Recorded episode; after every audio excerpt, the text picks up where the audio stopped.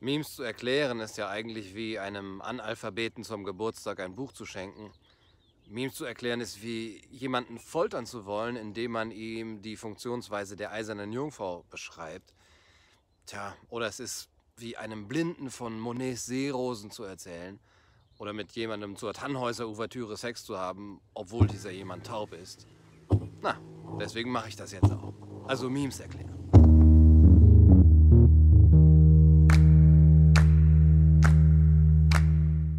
Wir hatten ja hier schon mal die Black Pill oder das NPC-Meme oder die Clown World. Und wofür alle diese Memes stehen, ist eigentlich eine Erfahrung, eine Haltung, eine philosophische Erkenntnis oder eine Persönlichkeitsstruktur. Es sind oft sogar Abkürzungen für Gedankengebäude in der Philosophie. Man könnte vielleicht die ganze Philosophiegeschichte anhand von Memes erklären. Die Red Pill als der Aufstieg aus Platons Höhle, das NPC-Meme und Baudrillard und die ganze MGTOW-Bewegung ist eigentlich auch nur ja, die Geschichte der Philosophen, der männlichen Philosophen von Sokrates äh, bis Kierkegaard und Nietzsche. Und nun also der Doomer. Doomer, Bloomer, Zoomer und Boomer sind vier Bezeichnungen von Persönlichkeitsstrukturen, die wir in unserer Gesellschaft heutzutage wiederfinden. Es sind Charaktere, Haltungen dem Leben gegenüber, Weltanschauungen und auch Lebensweisen. Man kann sich mit ihnen identifizieren. Oder auch nur sagen, so Leute kenne ich doch auch. it's funny, cause it's true. Für uns am interessantesten ist sicherlich der Doomer. Und der setzt sich ab vom Boomer und vom Zoomer. Der Boomer ist meistens so über, über 35, hat ein sehr positives Weltbild, geht ziemlich naiv durchs Leben, ist im Grunde genommen gefangen in der Höhle und, und fühlt sich darin wohl. Und er denkt auch, alles unter Kontrolle zu haben und die Welt zu kennen. Der Boomer lebt in seliger Unwissenheit, weil er ohne Internet aufgewachsen ist. Und da lebt er auch noch immer, in der Vergangenheit. Boomer verstehen nicht, dass sich die Welt längst verändert hat, geben aber immer wieder veraltete Ratschläge, also eigentlich so wie ich. Ja, das hat man in den 90ern mal gedacht. Ja, so hat man irgendwie die Welt gesehen. Denken die Zoomer dann. Die Zoomer sind nämlich viel jünger. Das ist die Generation Z, vom Internet erzogen, Teil der ersten globalen Kultur. Zoomer spielen Minecraft und Fortnite, interessieren sich für Kryptowährungen. Aber auch sie sind noch naiv und glücklich damit. Der Doomer aber, der kann nicht glücklich sein. Er ist der geredpillte Zoomer. Meistens in den 20ern, meistens männlich. Er leidet. Er leidet unter der Sinnlosigkeit der Welt. Er ist einsam, verzweifelt. Die Welt empfindet er als absurd und chaotisch. Die Menschen sind dumm und ignorant, gierig und oberflächlich. Und das alles hat der Duma erkannt. Und er hat erkannt, dass es daraus keinen Ausweg gibt. Das ist die Tragödie des post-post-postmodernen Lebens. Und der Duma reagiert auf die Absurdität der Welt mit Rückzug aus der Gesellschaft, mit freiwilliger Isolation und Apathie. Seine einzigen Beschäftigungen sind Computerspiele, Pornos, Drogen und durch die Welt läuft er mit dicken Kopfhörern und hört The Smiths. Liebesbeziehungen hat er keine. Alle Jobs, die er macht, sind Bullshit-Jobs. Verwandte und Freunde sind ihm fremd geworden. Ihr kennt das.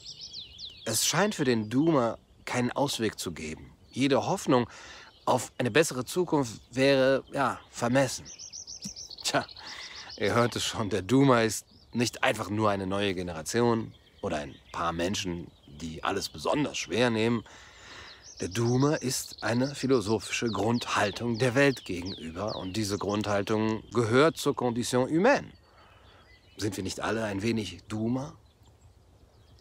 In der Philosophie sind die berühmtesten Vertreter eines solchen Pessimismus natürlich Anaximander, Nietzsche, Emile Cioran.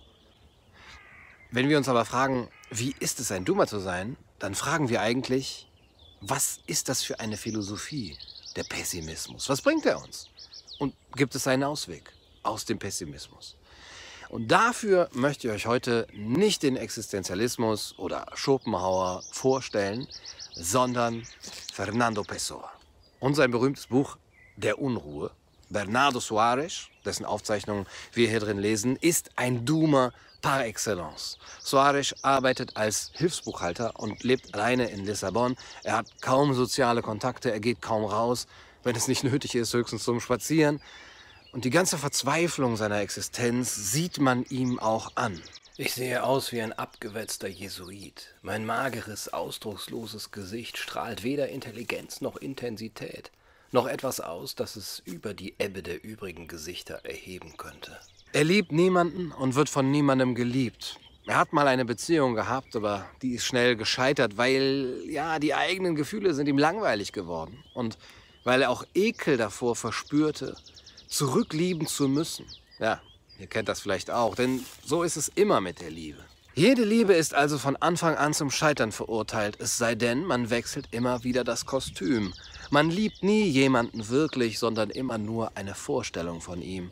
Das muss zu Enttäuschungen führen. Für den Ästheten sind daher nur die ersten Tage einer Liebe interessant. Also bleibt er lieber allein. Ein denkender Mensch muss seine Unabhängigkeit bewahren und seine Persönlichkeit schützen, indem er allein bleibt. Glücklich ist er trotzdem nicht. Fragt ihr mich, ob ich glücklich bin, so antworte ich nein. Das Leben ekelt ihn an. Suarez kann nicht wirklich handeln. Er kann seinem Leben keine bewusste Richtung geben. Er will das nicht einmal. Deshalb handelt er einfach nicht mehr und distanziert sich von allem Realen, vom ganzen Leben. Zwischen mir und dem Leben ist eine dünne Glasscheibe. So deutlich ich das Leben auch erkenne und verstehe, berühren kann ich es nicht. Die Welt ist nur eine Dekoration für unsere Existenz oder sie ist ein Anlass zu träumen. Und die Träume als eine Flucht vom Leben, die sind wahrer und echter als das echte Leben. Suarez träumt auch immer während der Arbeit. Er kann beides perfekt miteinander verbinden, ohne dass ihm Fehler bei der Arbeit unterlaufen. Ich habe mich selbst durch meine Träume ersetzt. In diesen Träumen wenigstens kann er sich neu erfinden. Er kann, wie Pessoa auch, neue Identitäten für sich entdecken. Und weil er sich immer neu erfindet, sich in immer neue Existenzen hineinversetzt, weiß er irgendwann nicht mehr, wer er wirklich ist. Und ja, so geht er dann durch seinen vollkommen monotonen Alltag. Seine Freizeit verbringt er mit diesen ausgedehnten, einsamen Spaziergängen durch die Altstadt von Lissabon oder allein in seiner Wohnung. Auch Fernando Pessoa ist ja als großer Flaneur in die Literaturgeschichte eingegangen. Suarez bleibt bei allem stets der Beobachter, ein Fremder unter den Menschen.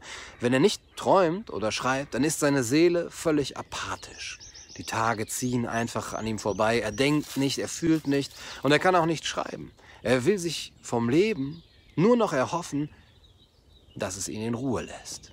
Wie Diogenes den Alexander bat ich das Leben nur, es möge mehr aus der Sonne gehen. Aber sich ganz vom Leben abzutrennen, ja, das ist nur möglich, wenn man genug Geld dafür hat.